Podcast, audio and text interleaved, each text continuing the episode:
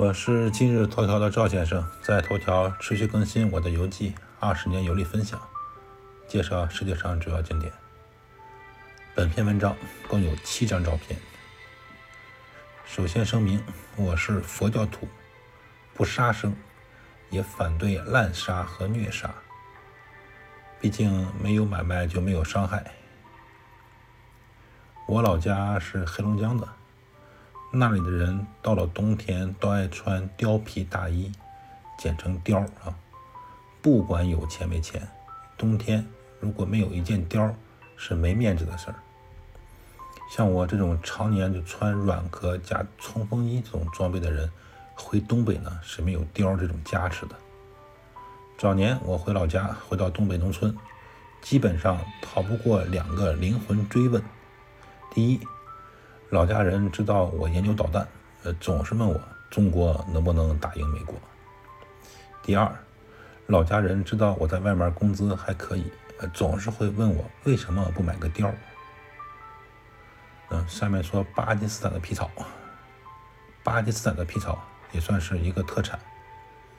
巴基斯坦属于热带气候，气温普遍较高，降水比较稀少，年降水量少于二百五十毫米的地方。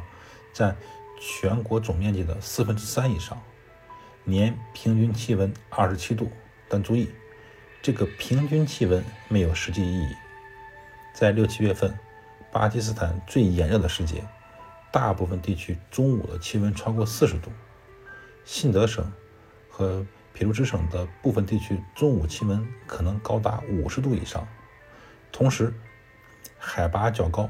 超过两千米以上的北部山区比较凉爽，且温差较大，昼夜平均温差十四度左右。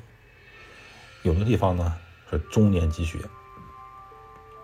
所以总体来说，除了北部山区，巴基斯坦大部分地区是热带气候，不需要穿皮草。伊斯兰堡很多商店呢都是一年四季卖皮草，他们这都是面向外国游客的。伊斯兰堡店里这种整张狐狸皮制成的围脖很受欢迎。狐狸的眼睛是工艺品，其余部分都是真实的身体。鼻子和脚掌都保留了狐狸呢真实的肢体。当地的皮大厂和皮帽子都是真材实料，保温效果特别好。不过制作工艺差一些，不像国内的这个这个皮毛大衣啊那么柔顺。当地的皮制品呢，它的毛呢还是有些生硬的。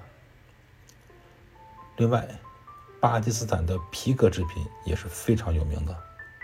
我在当地买了很多真皮钱包送给国内的朋友。在过去的二十年里呢，巴基斯坦皮革出口主要受九幺幺事件影响，许多国家拒绝从巴基斯坦进口皮革，订单转移到了印度。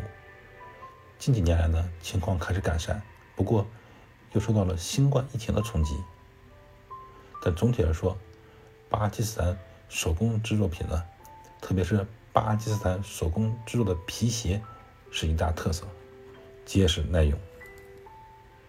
赵先生，二零二二年十二月二十六日。